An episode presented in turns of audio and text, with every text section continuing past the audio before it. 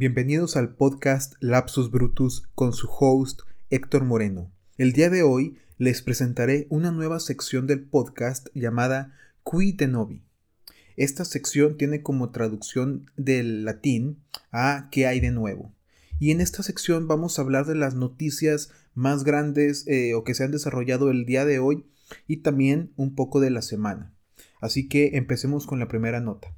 Eh, la economía de, México, según los datos preliminares del INEGI, se ha contraído un 8.5% en 2020. Eh, más específicamente, el PIB, eh, las actividades primarias se han reducido un 2%, las secundarias un 10.2% y las terciarias un 7.9%, según representan los datos del INEGI. También durante, bueno, las actividades, la actividad económica cae en las 32 entidades durante el tercer semestre del 2020.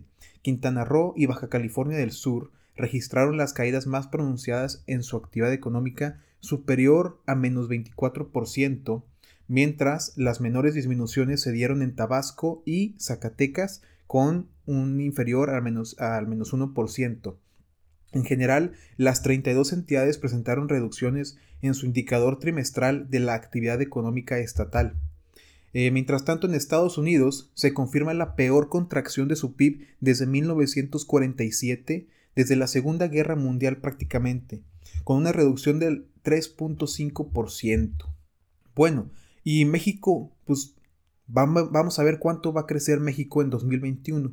Según el Fondo Monetario Internacional, que ajustó su visión para, para México, crecerá un 4.3% a lo que tenía esperado previamente un 3.5%, y para 2022 lo mejoró de 2.3% a un 2.5%.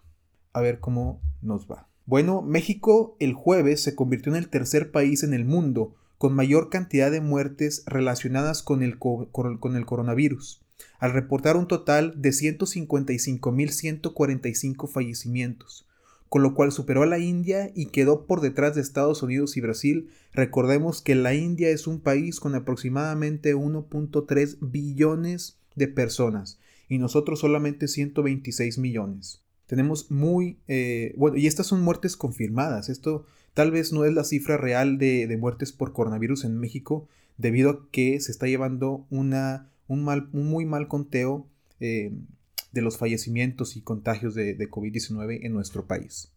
También la nueva nota de, de, hoy, el Bitcoin saltó un 14% a un máximo de dos semanas luego de que el presidente ejecutivo de Tesla, Elon Musk, este, puso el nombre de la criptomoneda en su biografía de Twitter y, la tuiteó.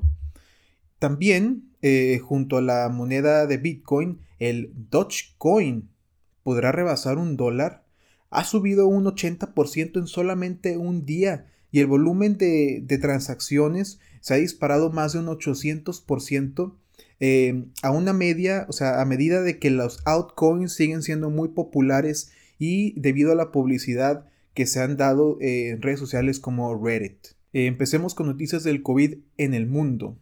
En Alemania, una nota de, de la semana de ayer, de hecho, 28 de enero del 2021, Alemania eh, recomienda no aplicar la vacuna de AstraZeneca a mayores de 65 años, pero el día de hoy la Unión Europea, hace unas, unos pocos, unas dos horas, eh, acaba de autorizar el uso emergente para todas las personas mayores y el CEO de AstraZeneca asegura de que genera una eh, genera anticuerpos para todas las personas mayores igual como a las personas eh, pues más jóvenes. Y eh, el primer ministro Boris Johnson también ha dicho en una conferencia que él cree que sí produce una inmunidad suficiente en todos los grupos de edades. Johnson Johnson ha desarrollado una, una vacuna de COVID-19 66% efectiva en ensayos globales. Eh, y hay que, hay que rescatar de esto que es solamente una dosis.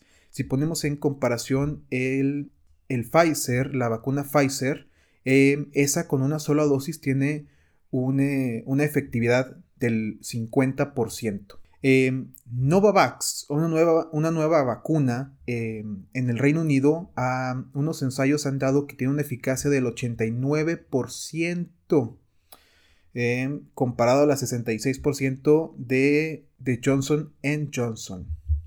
Andrés Manuel López Obrador, la nueva noticia, vamos a ir con que el 29 de enero, el día de hoy, eh, Andrés, eh, Andrés Manuel López Obrador seguramente está asintomático, asevera el subsecretario de Salud Hugo López Gatel a cinco días de que haya informado a través de Twitter que está contagiado de COVID-19 y hubo eh, una pequeña controversia debido a que un sacerdote, Solalinde, eh, visitó Palacio Nacional y pues él asevera que fue una coincidencia, él fue a una mediación, no vio al presidente Obrador, pero preguntó por su estado de salud.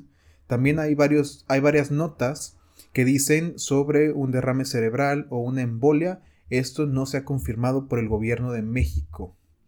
El primer ministro Yoshire Suga dijo el día de hoy que Japón sigue decidido que los Juegos Olímpicos se lleven a cabo como estaba previsto en Tokio este verano.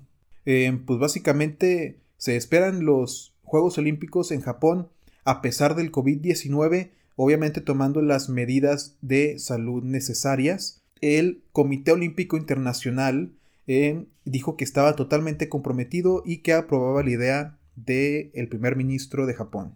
General Motors eh, pretende dejar de vender autos de gasolina para, para 2035 y esto es muy importante debido a que es la General Motors tiene plantas muy importantes en México y es pues la más grande eh, y representa un, un, este, una aportación al Producto Interno Bruto mexicano muy muy grande y pues vamos a ver cómo, cómo se desarrolla esta, esta nota debido a que México le está apostando a energías sucias en el gobierno de Andrés Manuel López Obrador y dice que las energías eh, eh, limpias solamente dan para corrupción.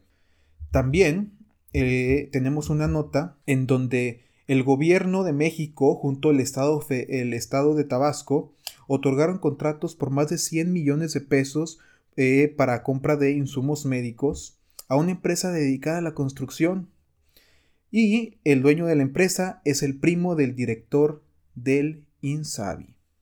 Con esto concluimos eh, nuestra primera edición de Quit Novi. Eh, esperemos que les haya gustado y nos vemos hasta la próxima.